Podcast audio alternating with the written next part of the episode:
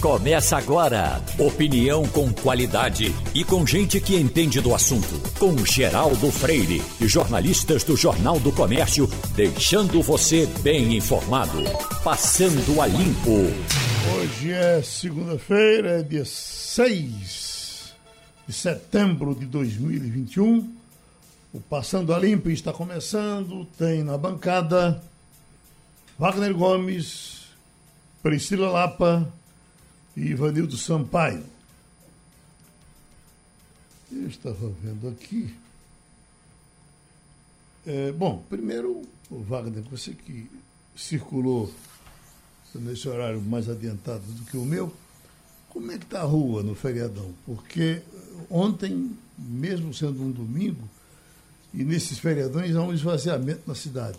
Mas o que eu vi de carro aí pela cidade, por onde passei, é, não estava escrito. Será que o pessoal não, não deixou o Recife pelo feriadão? Deixou, Geraldo. Muita gente saiu do Recife. Acontece que o Recife também recebe muita gente. Uhum. Né? E como a gente está em um período de viagens internas, viagens de carro, certamente quem é de outra região aqui perto, de outro estado aqui perto, como Alagoas, Paraíba, veio para cá também, para conhecer o Recife, para circular pelo Recife, para passear pelo Recife, também pelo nosso litoral. Então, há essa troca. Agora, de trânsito, hoje pela manhã, super, super tranquilo. Super uhum. tranquilo. Cara de feriado mesmo. Bom, nós estamos com os bancos funcionando. Sim. Que essa é uma, uma pergunta que as pessoas sempre fazem. Comércio funcionando. Uma informação que tem que vai até 5 horas da tarde hoje e amanhã funciona também. Ah, isso. O comércio.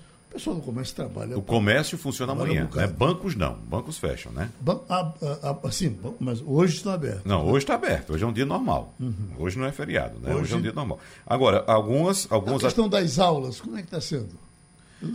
Escola. Não, tem não. Escolas particulares, a imensa maioria imprensou. Mas tem algumas a imensa... É, alguns estão funcionando, mas a imensa maioria impressou. Eu não sei como é que está a situação nas escolas estaduais. A estadual também deve ter impressado, porque há o um ponto facultativo né, uhum. né, no governo, decretado pelo governo do Estado. Então, acredito que as escolas estaduais também pararam. Ah, Ivanildo, a gente não pode deixar de falar nisso, porque tem que falar, mesmo que não aconteça nada, mesmo que as pessoas que teriam responsabilidade de estar tratando do assunto deixarem para lá, mas tivemos 15 assassinatos no fim de semana quatro no cabo. Olha, você imaginar, se você. No, Cazaquistão não teve isso. No Cabo você teve quatro assassinatos, assassinatos no final de semana. E isso fica. entra na lei do uso e desuso. Quer dizer, você não tem uma reação dos poderes municipais, dos poderes estaduais.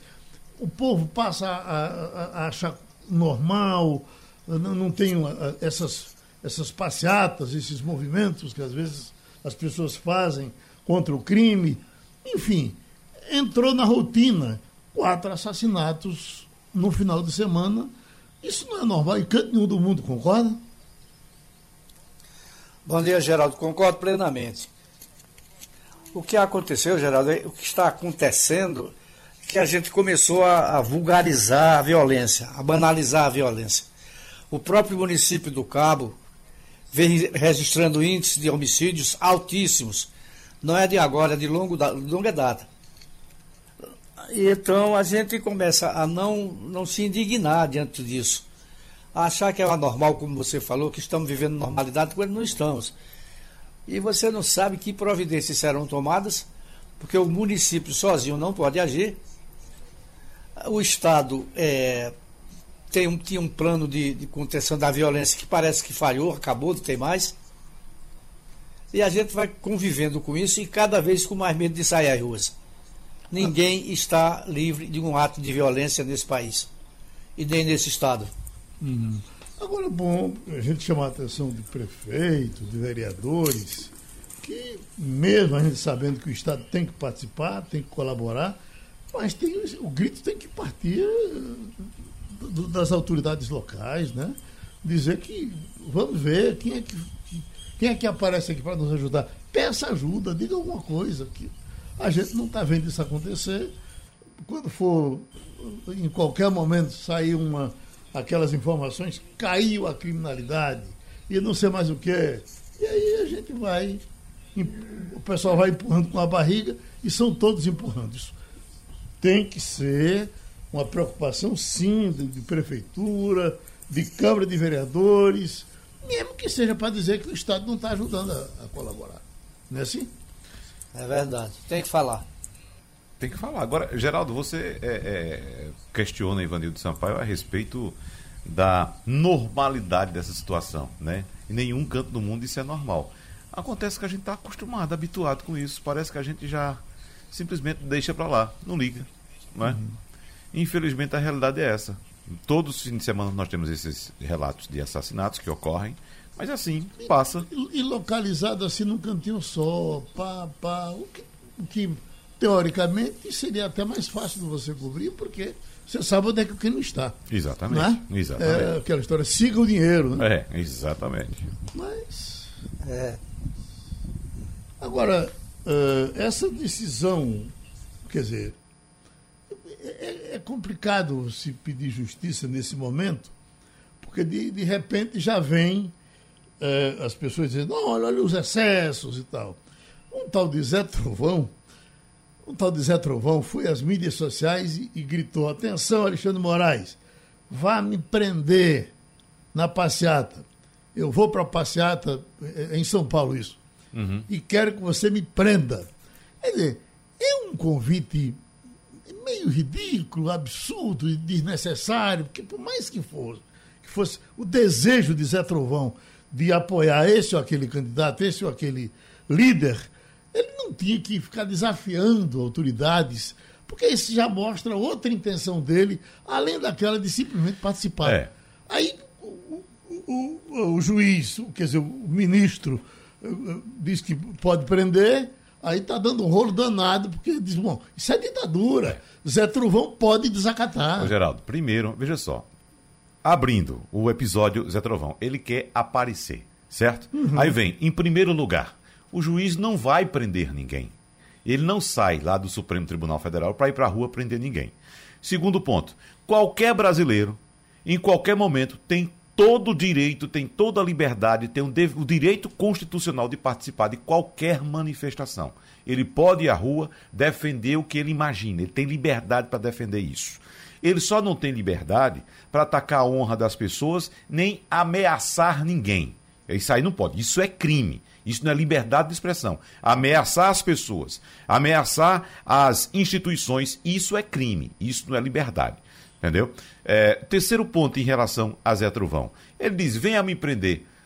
Eu posso dizer, não, Alexandre, venha me prender. Não mande a Polícia Federal, não. Venha você. É, é como que diz, venha para levar é, porrada. Alexandre de Moraes não tem esse poder de sair à rua e prender alguém. Sair do, do gabinete dele ou da casa dele e ir lá prender alguém. Pode dar até voz de prisão em determinadas situações. Mas o ministro do Supremo Tribunal Federal só veio pedir um mandado de, de prisão se por acaso ou receber é, primeiro, ele tem que receber. O, o, Supremo até faz de ofício, nesse caso dos, do inquérito das fake news. Né? Mas, por exemplo, quem tem que provocar é a Procuradoria, é, a, a Procuradoria-Geral da República, a PGR, não é isso? Uhum. Então pede, olha, vamos, a, a Procuradoria está pedindo a prisão de Zé Truvão. O ministro vai analisar, ver se de fato tem fundamento aquele pedido e expede o mandado de prisão. É assim que funciona. O que ele está querendo é aparecer. E tem outra coisa, Geraldo. Você sabe muito bem que em algumas manifestações aparece aquele manifestante mais exaltado que chega de frente da autoridade de segurança e começa a provocar. Deixa o cara filmando ali do lado, começa a provocar, provocar, aí vai que a, a autoridade de segurança, o agente de segurança, perde a cabeça, dá um supapo naquele cidadão, aí o cara grava, olha, tá vendo? A polícia autoritária agredindo o manifestante, não sei o que. Isso acontece muito. Né? Porque ele, ele quer, de fato, levar um supapo para exatamente inflamar os outros. Ele quer aparecer. Doutora Priscila Lapa, já vivemos isso em outras ocasiões também. O camarada provocar, provocar, e enquanto não leva um cascudo, uhum. não descansa. Verdade, Geraldo. Bom dia. Não, é que o que preocupa nesse movimento todo, em relação ao dia de amanhã e ao que vai acontecer a partir de amanhã, é que a gente não tem controle completo sobre movimentos de massa. Né? A história mostra isso E os outros países do mundo que têm passado por. A democracia no mundo como um todo tem passado por seus desafios. E a gente viu isso acontecer, por exemplo, nos países da Europa em relação às restrições da Covid, em relação ao sistema eleitoral, em relação à reforma trabalhista, as pessoas indo para a rua, havendo uma divisão das pessoas e a radicalização acontecendo. Porque nesses movimentos de massa, você não tem controle sobre esses grupos radicais, e principalmente na era das redes sociais, onde você tem aí toda uma rede paralela, onde se mobiliza, onde as pessoas se organizam e, de fato, vão para esse tipo de, de manifestação para radicalizar. E eu acho que essa é a pior consequência, na verdade, é, de tudo, de tudo dessa organização do que vai acontecer para amanhã que é você deixar que essas pessoas que têm esse tom mais radical se sintam à vontade. Eu acho que esse é o clima que está instalado, que é muito negativo. Pra, e controlar isso é muito difícil, porque como Wagner estava falando aí em relação ao policial, qualquer autoridade agora que venha de forma mais incisiva, seja Alexandre de Moraes ou qualquer outra autoridade nesse país que venha tentar conter um discurso mais radical, é acusado de banir a liberdade de expressão. Então, o debate entrou num nível de radicalização também que de onde vem o excesso? Né? Usar o excesso para combater o excesso é legítimo? Né? Então a gente está virando um, um, país assim numa situação muito delicada. Né? Inclusive quando o presidente oscila né, nas suas falas e diz em alguns momentos que está completamente tranquilo, de que o movimento vai ser completamente pacífico, ele não pode ter controle sobre isso. Ele não tem hoje o controle sobre isso porque de fato a, a, radicalização dos movimentos que tem acontecido pelo mundo afora demonstra que essas organizações em massa elas tendem sim a terminar com um radicalismo e principalmente quando isso é colocado contra uma determinada instituição. As pessoas personificaram o problema do Brasil agora virou Alexandre de Moraes, quando a gente sabe que essa personificação ela não é legítima e ela nem é saudável é, para a nossa democracia.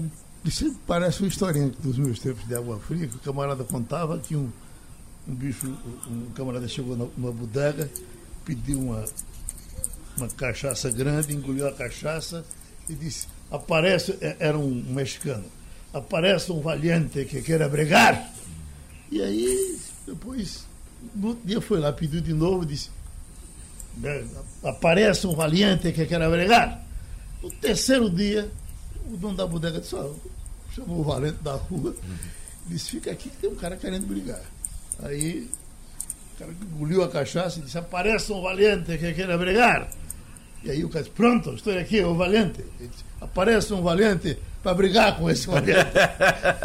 Doutora Priscila Lapa, como foi o fim de semana? Que avaliação a senhora faz da passagem de Bolsonaro por aqui? Uh, inclusive observando a situação do Estado. Tem uma política que está sendo uma pesquisa divulgada pelo Instituto Paraná, que mostra que eh, Lula teria aqui 49,9% dos votos contra Bolsonaro com 20,7%. Então, no estado de Pernambuco, isso é uma pesquisa localizada aqui, divulgada pelo Instituto Paraná, Lula teria uma enorme vantagem para Bolsonaro, mesmo assim ele passou e parece que arrastou muita gente em diversos lugares. Não foi assim? Isso, foi um, um teste de força. Assim, o presidente realmente conseguiu congregar uma multidão. Importante observar isso, né, para muita gente que não tinha mais nenhum tipo de base de apoio, porque as pessoas radicalizam nessa leitura das pesquisas, né, acham que por o fato das pesquisas apontarem uma avaliação negativa crescente, um desgaste da base de apoio do presidente e um crescimento da intenção de voto de adversários, acham que o presidente não tem mais nenhuma chance, que isso significa que ele está derrotado. Quando, na verdade, essas mesmas pesquisas sempre apontam o presidente no cenário de segundo turno. Não tem nenhuma dessa série divulgada ao longo de todo o ano de 2020 2021 que não tenha colocado Bolsonaro no segundo turno. Então, isso prova que ele continua tendo uma base de apoio, ainda que tenha fortemente uma queda, né, e aí já consolidada em várias rodadas de pesquisa, né, que as pessoas falavam de 30% de uma base de apoio consolidada, que agora vem decaindo né, para abaixo dos 25%. Então, tem um derretimento, mas isso não significa que o presidente não mantém uma estrutura de apoio e vale salientar que todas essas movimentações que são feitas nesses passeios que o presidente faz, elas são estratégicas. A gente tem que lembrar que Santa Cruz do Capibaribe, aquela região ali específica do Agreste, foi uma das regiões que deu a maior votação a Bolsonaro no estado de Pernambuco. Né? Isso não significa que ele tenha a totalidade de votos no Estado, mas também não significa que ele não tem voto. Né? A gente sai um pouco das radicalizações para entender melhor o fenômeno. E mostra também essa movimentação do final de semana a capacidade de recuperação que ele pode vir a ter. Essa radicalização dos movimentos de rua interessa a Bolsonaro, inclusive por isso, porque ele sabe que tem uma capacidade de mobilização das suas bases que hoje nenhum outro líder político tem, nem Lula. Né? Lula perdeu muito essa força, essa característica mais populista de conseguir mobilizar as massas num pequeno chamado.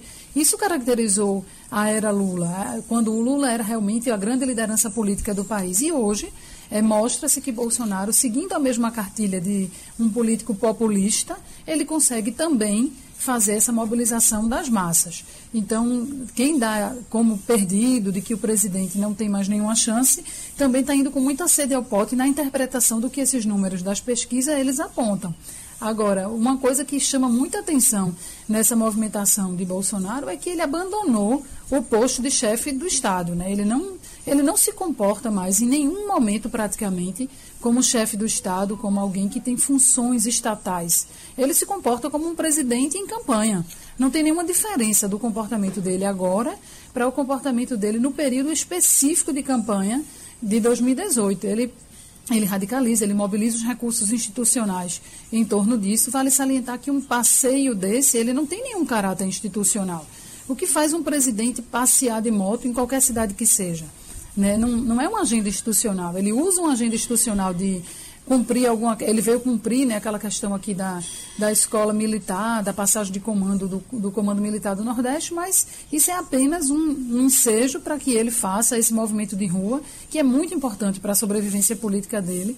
Né, como os resultados da, da, mobilização da multidão demonstrou. Então, o que chama a atenção é que nessa briga entre os poderes, né, o TSE de olho aí, a gente tem que lembrar que o que está acontecendo no Brasil nesse momento é campanha antecipada descaradamente, que você mobilizar aparato de segurança para uma comitiva presidencial com a presença de dois ministros de Estado, isso não é de graça, isso tem um custo, isso tem uma mobilização de atores que deveriam estar cumprindo funções institucionais e que estão é, garantindo um evento eleitoral fora, completamente fora né, do calendário. Mas se isso parece não incomodar muito a maior parte das pessoas, isso vira, né, quando você comenta isso de que, ah, porque você é do outro lado, você torce para o outro lado, quando não é nada disso, seja quem for o candidato. Quando o Lula, em 2018, começou a fazer aquelas caravanas que saía com um ônibus percorrendo as cidades, é, fazendo campanha antecipada, aquilo também era um escárnio com a democracia brasileira, era um desrespeito às regras do jogo. Né? Então a gente no Brasil se acostumou a desrespeitar a regra do jogo. Se tiver me favorecendo, favorecendo meu candidato, está tudo bem. Se não tiver, está errado, tem que ser combatido. Essa relativização ela é muito complicada, mas o presidente sim demonstrou fôlego e ele mostra que esse é o caminho que ele quer percorrer até outubro do ano que vem, é mobilizando massas, evitando o impeachment, porque sem apoio popular não tem impeachment, e principalmente mantendo a sua militância animada do processo. Agora o desafio é fazer isso durante um ano, de setembro de 2021, fazer isso até outubro de 2022. Vamos ver o quanto ele vai ter de fôlego para seguir com essa agenda, né?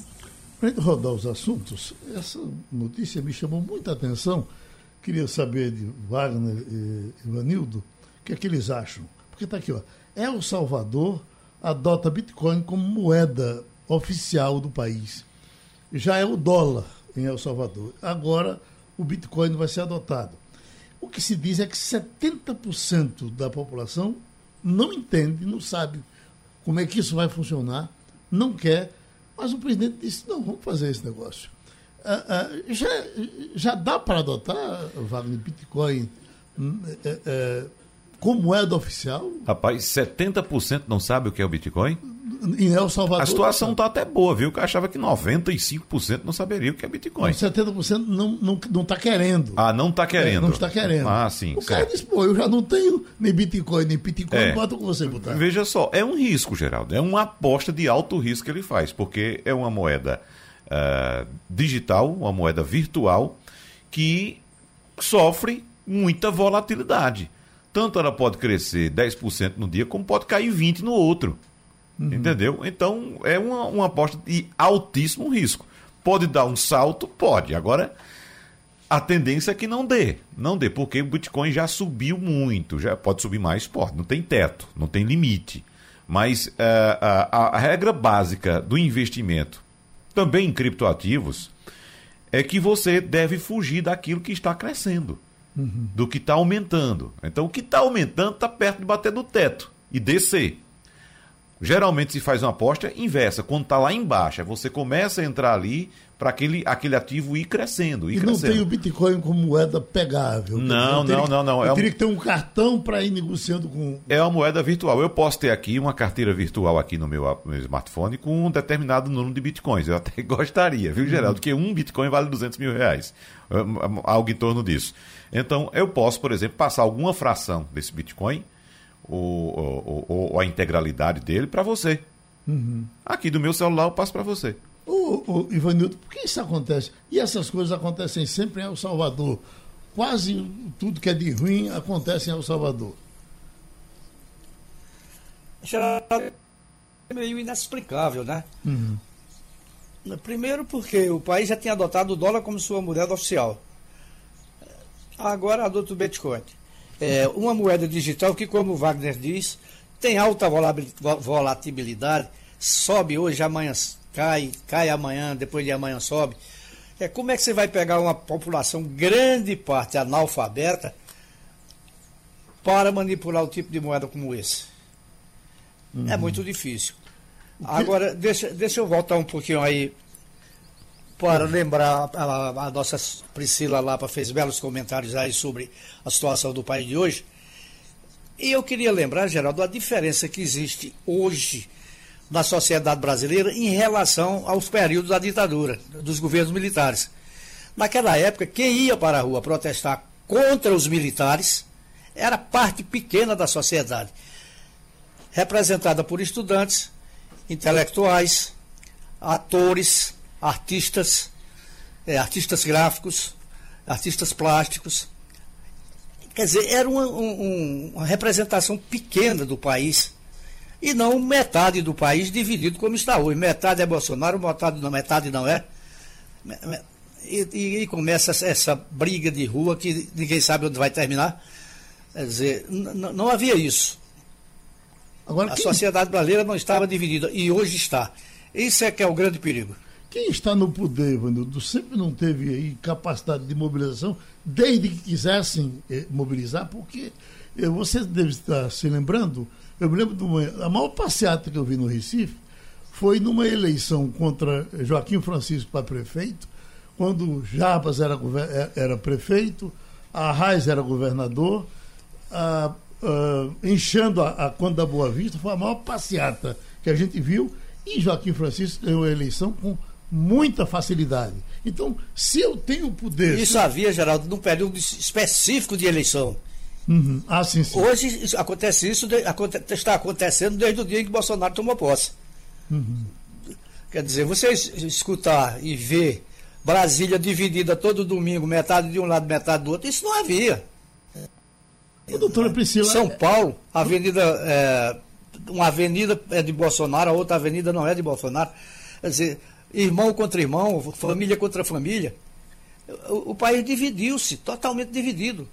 Uhum. Doutor Priscila, você não sabe onde vai terminar isso. Por isso, o, o receio é, com o 7 de setembro amanhã, é, com o que vai acontecer depois de amanhã, é, deixa todo mundo é, em estado de. Ou o que é que vai acontecer? Eu, eu, o que é que nós vamos ter quarta-feira? O que é que nós vamos ter quinta-feira? Isso é muito ruim para a sociedade, é muito ruim para o país. Essa antecipação de campanha, doutora Priscila, eh, de alguma forma usando o Estado eu lhe pergunto, não pode configurar depois abuso de poder econômico ou abuso de poder econômico só pode acontecer naqueles três meses de campanha?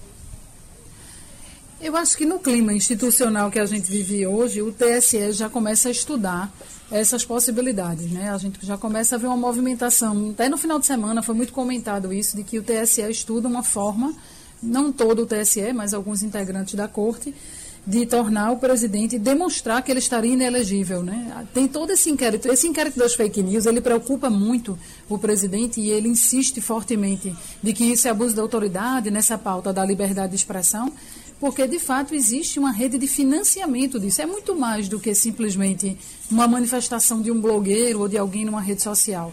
O que o, o TSE e o STF estão investigando é uma rede de financiamento a isso, utilizando inclusive recursos estatais, como já tem alguns indícios de que houve pagamentos da conta institucional da, da comunicação da presidência da República para esses blogs, para financiar alguns tipos dessas atividades ligadas ao que eles chamaram dos atos antidemocráticos.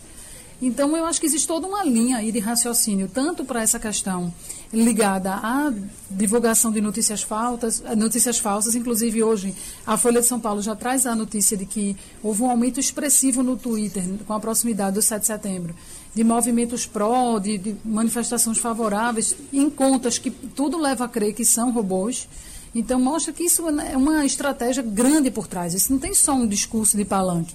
Então, tanto essa linha de investigação quanto essa do abuso, elas podem vir surgir à tona, né? E tá, todas as instituições estão de olho agora nessas movimentações. Agora, o receio de dar o primeiro passo, de declarar que essas manifestações, esses passeios de moto, por exemplo, proibi-los, podem radicalizar ainda mais o clima. Né? Então, é um jogo de xadrez, né? De que a movimentação de cada peça pode desencadear processos ainda de maior radicalização. Né? E nesse momento, eu acho que os ministros, sim, temem pela própria vida, temem pela violência e as vias de fato, e eu acho que tem todo um jogo sendo construído. Né? Mas o que é preocupante, né? eu concordo plenamente com o que Ivanildo falou, é que quando você tem um respaldo de uma parte da população, parece que existe uma autorização. E eu acho que é isso que o presidente busca no dia de amanhã, independente do número de pessoas que estejam na rua. Mas só de ter pessoas na rua dizendo que concordam com essa pauta de, de vamos invadir o STF, vamos fechar o Congresso, ditadura com Bolsonaro, ele vai usar isso dizendo que tem legitimidade para o seu discurso. Isso legitima muito fortemente essas, nessas insurgências contra a democracia. Então, isso é que é preocupante, porque você começa a criar um respaldo para essas teses que a gente nunca imaginou que teria tão fortemente no Brasil. Isso é que preocupa. Já estamos com o presidente da Câmara de Dirigentes Logistas de Pernambuco, o do Recife, Fred Leal. O presidente, eu ouvi um colega seu, de um colega seu semana passada, de que a semana de Black Friday ela é, é, pegou de forma definitiva no Brasil a ponto de já concorrer com o Natal, com o Dia das Mães. E é isso mesmo, nós temos um, uma mini Black Friday essa semana. E, e quando será a, a, aquela de arrebentar? É, bom dia, Geraldo. Bom dia. É, o que acontece é o seguinte: é, a Black Friday realmente foi um movimento que veio dos Estados Unidos e pegou no Brasil, né? Só que o Brasil inventa tudo, né? Então começaram a antecipar a Black Friday. Na realidade, o mês de novembro todo é Black Novembro, né? Então a promoção começa muito antes. No caso dessa promoção de 7 de setembro, o governo federal tenta é, fazer uma promoção, uma, uma, promoção nacional de 7 de setembro, mas eu lhe digo, não pegou muito não. Uhum. Então, na realidade, o que acontece, nós tivemos um mês de agosto é, preocupante, porque não foi bom. É, o consumidor preocupado com a alta de preço, é, alta de energia elétrica, gasolina, todos os, os, os setor, o setor de alimentos também cresceu muito. Enfim, os preços estão crescendo, isso faz com que haja uma, uma retenção, assim, uma, o consumidor fica um pouco retraído. Então, o que uhum. acontece é que esse 7 de setembro, essa pro, grande promoção, além do que esse clima aí político que, de uma certa maneira, influencia muito também é, no, no, humor do consumidor. Uhum. Eu também, ainda em cima dessa questão do, do mercado, como é que o mercado funciona, eu tenho escutado muito gente eh, de poder e, e, e condição de investir, dizendo que esse clima atrapalha os investimentos. Ninguém gostaria de, de, de, ficar num clima de insegurança desse. Um dia acontece isso, outro dia acontece outra. Um camarada, alguém ameaça que o país pode entrar, entrar até em guerra civil. O senhor concorda com isso? Ah, concordo plenamente, Geraldo. O investidor, o empreendedor, ele se mira muito na, na tranquilidade política, né? na estabilidade política e econômica. Nós estamos, na realidade, com alguns, algumas coisas que, que estão acontecendo que prejudicam muito. Aí vamos enumerar. Não, há, não tem a menor dúvida que esse clima político atrapalha. Mas veja, nós estamos aí numa espiral de crescimento da inflação. a, a crise energética é real, né? Nós vamos aí sofrer muito a partir de, a partir de talvez de outubro já. É, e faz, isso é uma cadeia, porque quando não tem água, não tem energia, aí você usa a termoelétrica, que fica mais caro, e a conta subindo. A energia é um insumo fundamental para uma série de atividades. Tem isso, você tem um aumento da gasolina, você tem um aumento de inflação, consequentemente. Então, isso tudo faz com que o empreendedor se retraia e aguarde um momento em que dê mais estabilidade para ele. Eu tive, é, a semana passada em Belo Horizonte, um economista me disse, olha, vocês precisam estar preocupados com 2022, porque 2022 vai ser um clima muito ruim, essa insatisfação política, essa, essa coisa prejudica muito. E nesse clima, não é só o empreendedor, o consumidor também se retrai, com medo do aumento de preço, com medo do aumento de alimentos. Então eu diria a você, Geraldo, que não é um momento bom. E nós tínhamos uma expectativa que após a vacinação a gente teria uma. Eu estou no interior, você está ouvindo um grito aí, né? Esse gato é seu, é? Isso aqui é um, é um pavão aqui que tá. Eu tô, eu tô em gravatar, é um pavão que grita aqui atrás da pavô. Eu pensei que o senhor, estava matando um gato. Mas Wagner quer lhe perguntar, pois não, Wagner. Eu queria saber se de fato eu, eu, eu li uma notícia hoje cedo, é, presidente, apontando que é, havia uma desistência de realizar esse movimento agora por causa exatamente dessa turbulência política. Então, o que estava sendo projetado para ser uma Black Friday, ou Semana do Brasil, para esse feriado de 7 de setembro, estaria sendo, claro, ofuscado aí e por precaução. O setor deveria estaria recuando dessa decisão por causa dessa agitação política. É isso mesmo? É, olha, essa, essa, essa invenção, vamos dizer assim, essa boa invenção da, da Black Friday é, do 7 de setembro seria a Semana da Pátria. Então, o, o, governo teve boa intenção em criar esse evento. Eu acho que é um evento importante. Agora, ele não pegou ainda, ele não pegou o ano passado e não pegou ainda. E esse ano ele foi extremamente é, é, retraído por conta desse clima político. A gente, inclusive, é, a própria Câmara divulgou por logística, mas eu não vi um retorno bom. Todo mundo na expectativa e principalmente essa retração do consumidor, muito preocupado com essa onda de aumentos que vem crescendo. A gente esperava que depois da vacinação, e aí eu diria que a gente está avançando muito na vacinação, e a economia só iria voltar ao patamar é, de crescimento quando a vacinação fosse é, totalmente pelo menos parte dela, e nós estamos avançando.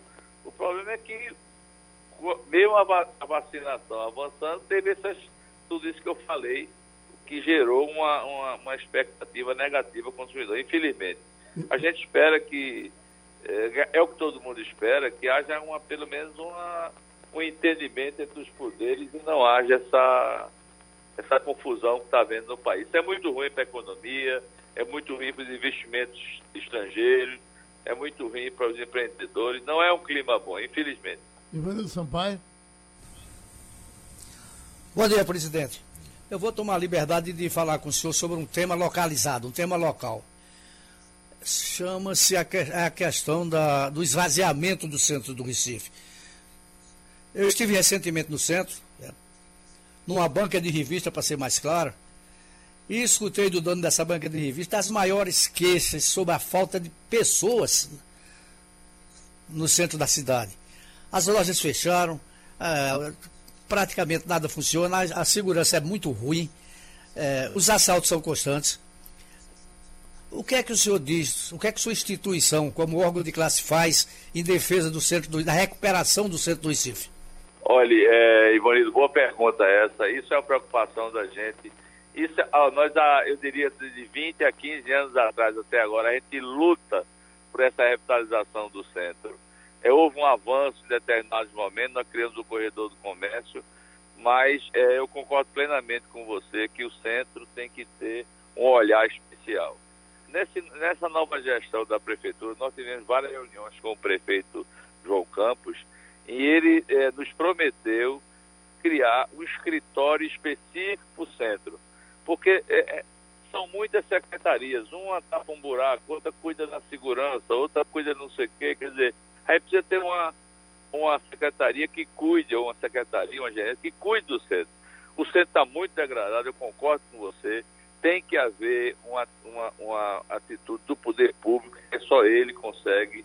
É, porque, além de tudo, você vê que algumas coisas estão acontecendo no centro. Você tem aí uma, um novo hotel que está surgindo, você tem um projeto do Moinho no centro, no Moinho de. Onde era o antigo Moinho da, ali na, no Recife Antigo, que tá, virou um hotel, vai virar um shopping. Enfim, precisa haver. Agora, precisa haver uma ação da prefeitura. O prefeito tem, de uma certa maneira, nos ajudado nisso. Agora, a gente precisa mais agilidade nesse processo. A gente tem tido reuniões com as secretarias e eu acho que se a gente não tiver uma ação específica, concordo plenamente com você, precisamos retornar. O centro do Recife é um, é um local importante culturalmente, é importante como comércio, é importante como turismo, mas precisa ter a mão do Estado, que é o único que tem o poder de fazer essa junção. Mas nós temos trabalhando muito, Ivanildo, nós temos tido muitas reuniões desde janeiro para cá, com essa nova prefeitura, muitas promessas, a gente precisa mais ação. O empresário é muito rápido, o empresário procura ter uma ação mais efetiva. A prefeitura a gente entende que esse processo é lento, mas nós temos tido retorno. A gente, toda nova, nova gestão, a gente tem uma esperança que a gente consiga reverter essa degradação do centro. Se Deus quiser, nós vamos fazê-lo. Agora é lento. Demorou para degradar e demora para poder retornar. Né? O expediente hoje é normal até as, as 19 horas e amanhã até 17, é assim? É, Geraldo. O expediente a gente negociou com o Sindicato dos Comerciários e normal, totalmente normal, e amanhã é um feriado em que muitas lojas vão abrir. É um, é um ponto facultativo, é, geralmente todos os shoppings abrem, no centro as grandes lojas e alguns setores, mas é amanhã é um dia permitido por conta de um acordo feito do Sindicato Laboral e os sindicatos comerciários. E hoje é um, é um dia normal, hoje vai ser um dia normal. É, e amanhã também eu acho que alguns setores vão, vão ter bons resultados também. A gente espera, viu, Geraldo, que setembro seja que essa confusão política aí se acalme um pouco e a gente retorne. Uma boa notícia é que os setores de bares, restaurantes, eventos estão voltando à normalidade. Esse é um setor importante que gera, inclusive, muita, muita movimentação financeira e se ajuda o comércio. Eles voltaram, né, o, o, nessa nova é, caiu um monte de restrições do governo do Estado. A gente espera que isso movimente a economia e ajude o comércio. A gente vive, a gente é muito resiliente, no geral, a gente uhum. vive de esperança, a gente está sempre apostando no melhor. Pronto, a gente agradece a participação do presidente da CDL no Passando a Limpo. Vamos em frente? Já estamos com a Eliane Cantanhede? Já? Então vamos conversar com ela. Eliane Cantanhede, tudo certo contigo? Tudo bem, Geraldo, colegas, ouvintes, tudo bem. Se eu lhe disser que quem apareceu por aqui pedindo calma, paz, tranquilidade, pé no chão, foi Ciro Gomes. Olha! Tá preocupado. Gente, até o Ciro Gomes até Ciro tá Gomes. pedindo paz, serenidade, equilíbrio, viva! então vamos ter. Que máximo! O Ciro Gomes não é exatamente o homem da paz, né? É o homem do, do confronto ali, do conflito. É. O, que, o, que é, o que mais a gente eh, estranha é que você certamente se lembra disso, Ciro Gomes, como prefeito de Fortaleza, era uma tranquilidade, como governador era uma tranquilidade, como ministro da Fazenda, inclusive, de repente Ciro Gomes resolveu eh, ir para o conflito, ir para o conflito, isso deve ter desgastado muito ele. Então, na verdade, é verdade, ele está na internet com um, um, um, pronunciamento pedindo que o PDT não vá à rua, pedindo inclusive aos bolsonaristas que tenham cuidado, porque eles podem servir de isca para alguma coisa errada. Enfim, um discurso de gente de bom senso que é bom que aconteça, porque há um bom tempo aqui ali Ciro Gomes perdia o bom senso, não é isso, Eliane? Você sabe que na primeira candidatura do Ciro Gomes é, a presidente da República, eu, eu escrevi uma coluna dizendo que o Ciro Gomes era um ótimo produto eleitoral. Ele, naquela época, era um homem jovem, inteligente, carismático, que tinha muita coisa para mostrar, né? É, vinha do governo bem sucedido, enfim, ele tinha muita coisa para mostrar. Mas o que derrubou o Ciro Gomes foi o Ciro Gomes. Foi aquela personalidade dele sempre ácida ali, sempre no atrito. Então ele fez uma campanha batendo nas mulheres, batendo nos adversários, batendo nos jornalistas, até errou chamou um jornalista é, de petista e o jornalista não tinha nada de petista. Enfim, ele fez uma campanha é, péssima para ele. Ele desconstruiu o que ele tinha de bom, uhum. é, em vez de construir. Campanhas são para você conquistar votos. O Ciro Gomes, naquela primeira campanha dele, ele jogou fora os votos que tinha é, é da personalidade dele. Mas eu tenho a aplaudir o fato do Ciro Gomes agora estar tá pedindo tranquilidade, serenidade, inclusive para o PDT, e é o que todo mundo espera. Mesmo no Palácio do Planalto, eu conversei com, enfim, um ministro importante do Palácio do Planalto e perguntei: e aí, vai ter quebra-quebra? Aí ele: opa, isso não. Uhum. A expectativa é ter muita gente no 7 de setembro mas sem quebra-quebra, até porque quem é que lucra com quebra-quebra? O presidente Jair Bolsonaro que não, né? Ele gosta de dizer que as, as manifestações bolsonaristas são sempre pacíficas, tem criança, tem família, tem velho, é, inclusive né, ali surrupiando os nossos símbolos nacionais, a nossa bandeira nacional que é de todos, o verde e amarelo. Então, nem para o presidente Bolsonaro teria bom um clima de quebra-quebra e de confronto. Agora, Geraldo, nessas coisas, e o Ciro Gomes sabe muito bem, é, se bastam ali, é, sei lá, basta meia dúzia de infiltrados de um lado ou do outro promover um quebra-quebra, dar um tiro, por exemplo, que a coisa foge do controle.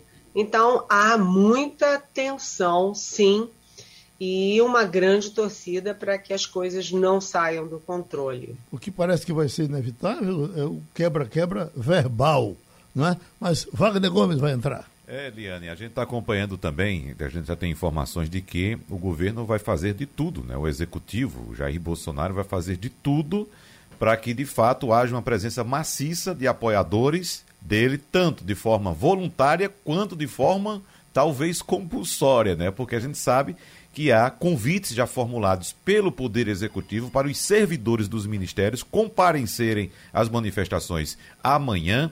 Isso me faz lembrar época de eleição em cidade pequena no interior do país, Eliane, onde a, a população vive em torno da prefeitura e aqueles servidores que estão na prefeitura são convocados para participar de eventos políticos, porque sabem que se sair dali é outro grupo que vai entrar e todos vão perder os empregos. Mas não é bem assim, que a situação é bem mais grave quando se fala de governo federal.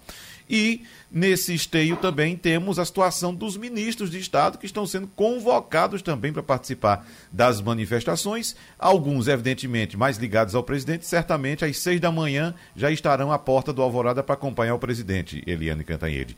Mas em relação também, Eliane, aos militares, como é que os militares estão acompanhando essa movimentação, essa uh, associação do 7 de setembro, um dia cívico da pátria, o dia da comemoração da independência do Brasil, com atos políticos, Eliane. Pois é, é Wagner, você sabe que o meu colega, o Felipe Frazão, lá do Estadão, é, passou a semana passada ouvindo os ministros e os ministérios para saber quem vai e quem não vai, porque o presidente Bolsonaro já convocou os ministros, porque convite do chefe nunca é só convite, né? Ninguém diz não ao convite do chefe, é uma convocação, né? E um, ele, o presidente já, já convocou numa live, teve um evento aqui da, da extrema-direita, em Brasília, ele também convocou de novo os ministros para comparecerem, e aí a gente tem uma saia justa danada, mas alguns, como por exemplo, o presidente do Banco Central, o Roberto é, Campos Neto, ele diz o seguinte: olha, isso não tem nada a ver com o Banco Central, eu já tenho compromisso com a minha família, não tem nada a ver com isso. Ele já disse que não vai. O Marcelo Queiroga, do Ministério da Saúde, que está cada vez mais acidamente bolsonarista, brigando com o governador, etc., também não vai porque vai estar na Itália numa reunião de trabalho. Aí você tem o Paulo Guedes da Economia, que diz: olha, não é o forte do ministro Paulo Guedes esse negócio de manifestação política, ele até aqui não compareceu a nenhuma. Do outro lado, você tem ministros que sempre aparecem. Eu vou citar dois militares, o Augusto Heleno, do GSI, e o Braga Neto, ministro da Defesa agora, que sempre vão. É, é possível que eles estejam tanto em Brasília quanto em São Paulo, como o Onix Lorenzoni também, que é aquele papagaio de pirata em toda manifestação desse tipo, e ele é possível que acompanhe o presidente nas duas. É, agora, a questão mais delicada, como você falou, Wagner, é a questão militar. Militar. Porque o 7 de setembro é uma data nacional, né, a gente, as famílias felizes, alegres, é um dia de festa, todo mundo vai com bandeirinha para ver a parada militar, para ver aquelas manobras dos aviões da FAB.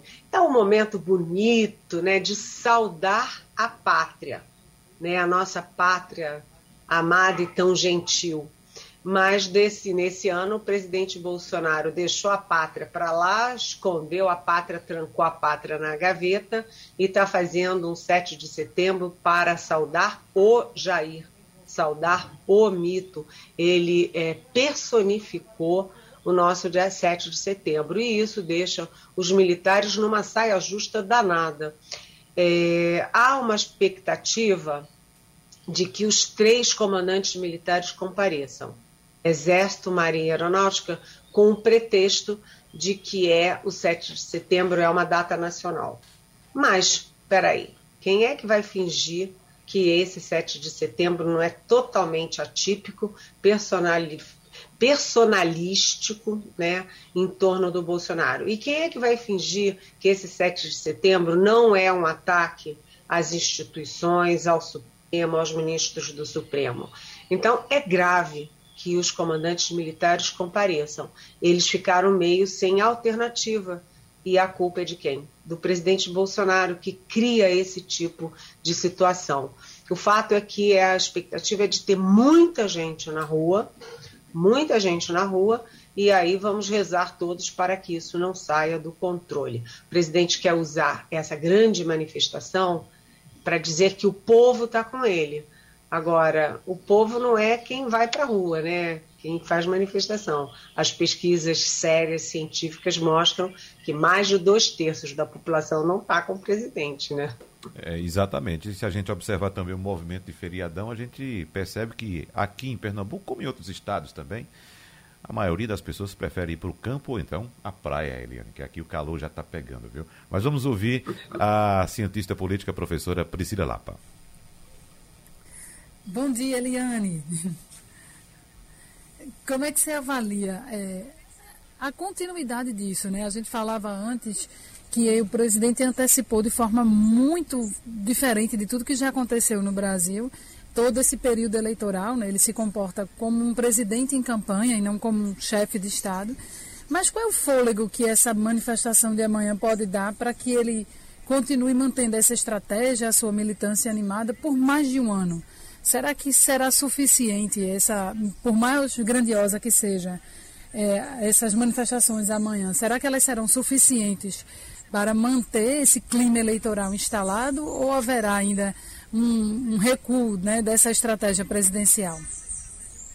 Olha, Priscila, é, a gente sabe que contra fatos não há argumentos. Então, você vai ter um fato forte que é a presença de muita gente nessas manifestações, mas você tem fatos fortíssimos, os fatos da realidade.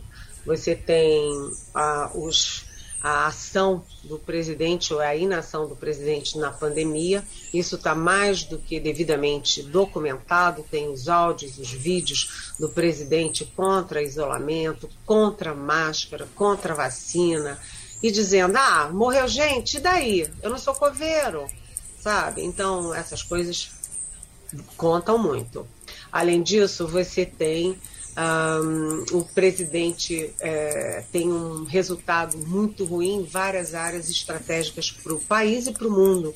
É, meio ambiente, né, os nossos biomas pegando fogo, Amazônia e tal, educação, cultura, política externa, né, que foi uma implosão da nossa política externa, nossa política externa que foi brilhante com a esquerda, com a direita, até na ditadura militar, foi péssima, a pior política externa da história. E você tem agora, um, além dos 580 mil mortos da pandemia, você tem dados muito ruins, porque o presidente, se não tem nada para mostrar por aí, ele teria que mostrar na economia. E aí a previsão do PIB de crescimento do país, de desenvolvimento, cai mês a mês, mês a mês, caindo. Ah, o emprego, a recuperação é muito pequenininha e o, universo de pessoas que estão desempregadas é imenso 15 milhões de desempregados e, além de tudo, é, mais não sei quantos milhões desiludidos que nem procuram mais emprego a inflação muito alta que pega as famílias, pega os alimentos. Então, é muito grave. Inflação é sempre um fator de mau humor do eleitor. Você tem a gasolina aqui em Brasília, o, a gasolina comum está chegando ali nos uh, 6,50, 6,70 Quer dizer, é muito cara a gasolina que impacta empresas, portanto, empregos, e as famílias, as pessoas. E você tem aí a crise hídrica, né? aumento de conta de luz, uh, risco de apagão, risco de falta de, de, de água e luz em casa. Então, todo esse conjunto de coisas é um conjunto poderoso e você vê que já tem muita gente, Priscila, muitas entidades do agronegócio, do mundo financeiro, do mundo empresarial, tirando tirando o time de campo aí do bolsonarismo.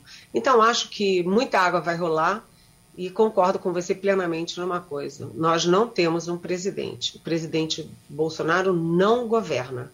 Você tem uma crise hídrica, você não viu uma única reunião do presidente para discutir a crise hídrica, para discutir a inflação, para discutir a educação, para discutir o fim da, da pandemia, nada. A única coisa que você vê do presidente da República é andando de cavalo na hora do, expediente, é fazendo motociata na hora do expediente, é viajando para pequenas inaugurações e para mobilizar policiais e militares. Ou seja, o presidente não governa, só faz política. Ivanildo Sampaio? Bom dia, Eliane. É, nós acompanhamos, é, meio de perto e meio de longe algumas vezes, os governos militares. Quando chegava o 7 de setembro, se aguardava com certa ansiedade a ordem do dia dos três comandantes. Naquela época você tinha o ministro, da, o ministro da, do Exército, o ministro do Exército, o ministro da Aeronáutica e o ministro da Marinha. Hoje nós não temos mais esses ministérios, mas temos os comandantes de tropa. Existe alguma expectativa em relação à ordem do dia para o dia de amanhã? Olha, ninguém está falando nisso. Um, em geral, a ordem do dia é a ordem do dia 31 de março, que foi o dia da Revolução. Então, a grande expectativa sempre era a ordem do dia uh, eh, 31 de março. Uh, mas nunca mais se, se criou-se tensão em torno disso. Agora, a ordem do dia de 7 de setembro, eu não me lembro, eu sei que amanhã vai ter discurso do presidente Bolsonaro, vai ser é, discurso de campanha mesmo, palanque, sabe? Uma coisa palanqueira, bem eleitoral do presidente. Mas é, o problema é que os comandantes militares estão previstos, os três comandantes do Exército, Marinha e Aeronáutica, nessa confusão toda. Imagina se isso for transformado num grande ambiente contra o Supremo Tribunal Federal. Então, eles três lá com cara de tacho, é, fazendo, é, dando, estimulando esse tipo de coisa. De qualquer jeito, é um, é um constrangimento, é uma tensão institucional desnecessária,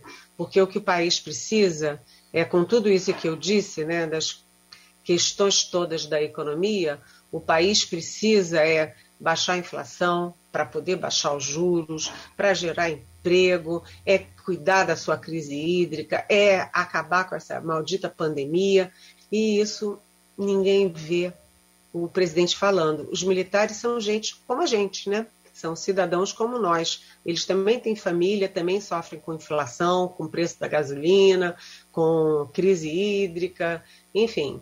É, essa coisa de misturar militar, Forças Armadas com política nunca deu certo.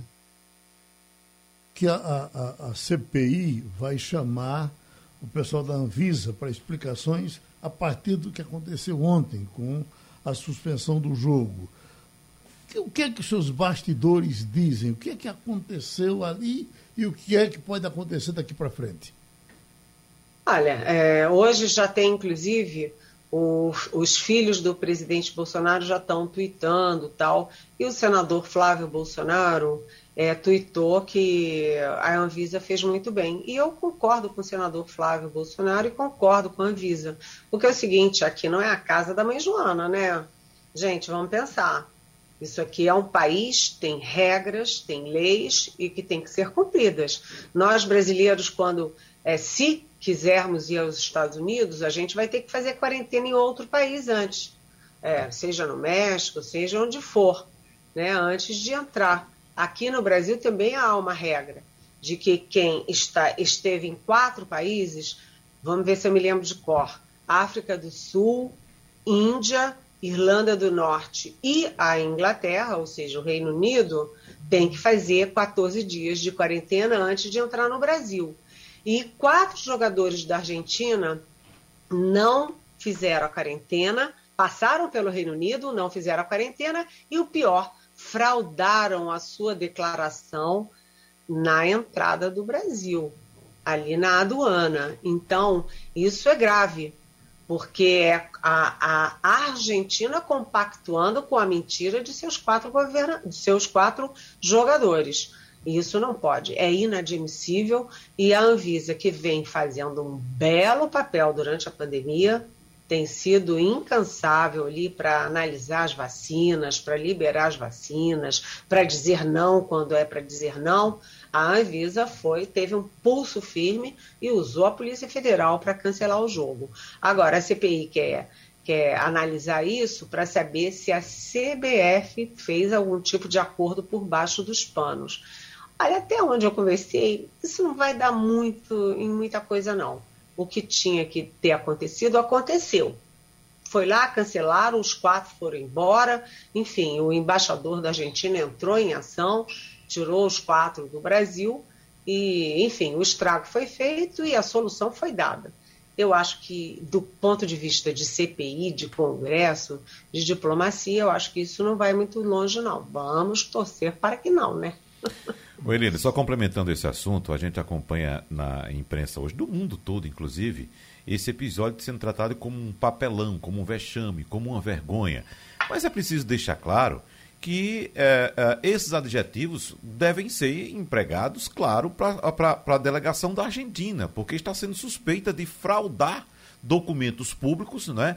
É, um caso típico de falsidade ideológica e de desobedecer uma ordem de uma autoridade local. Então, a Argentina é que precisa dar explicações. Ou o, o, o, futebol vai insistir nessa tese de viver num mundo paralelo. Tudo pode contra os outros, menos contra o futebol. O futebol é uma, uma entidade, A discussão Deus, de hoje, assim. de ontem, de hoje para hoje, era mais com relação ao tempo.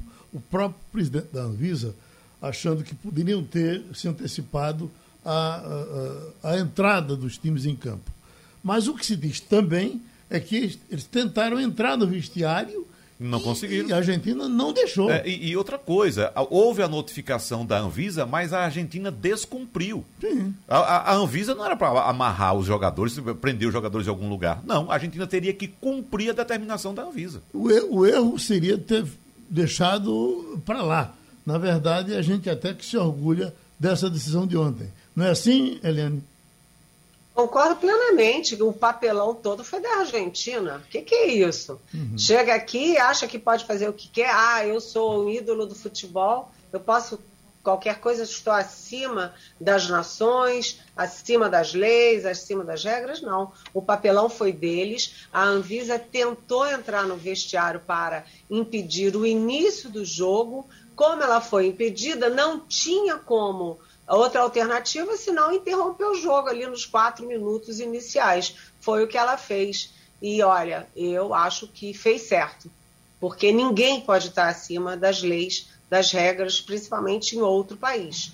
Né? Seria desmoralizante para o Brasil permitir que tivesse um jogo que é todo montado em cima de uma fraude é, e de uma mentira. Portanto, acho que a Anvisa fez muito bem. Você se lembra quando nós fomos campeões nos Estados Unidos, que os jogadores campeões, vibrando, compraram televisores caríssimos e vieram com os televisores escondidos no avião?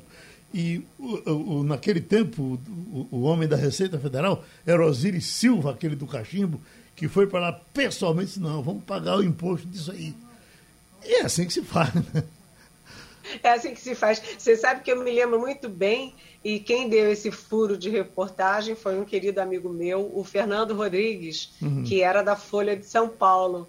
E foi um grande escândalo. Eles encheram o avião de muamba.